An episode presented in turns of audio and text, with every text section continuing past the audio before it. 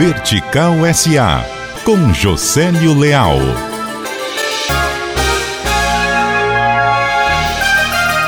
A Inglaterra investe por ano no Serviço Nacional de Saúde, NHS na sigla em inglês, 4.350 dólares por habitante. Já o Brasil, com o seu SUS, 750 dólares. Mas a questão não é apenas dinheiro, é eficiência e medição de resultado. Eis um grande desafio para o SUS.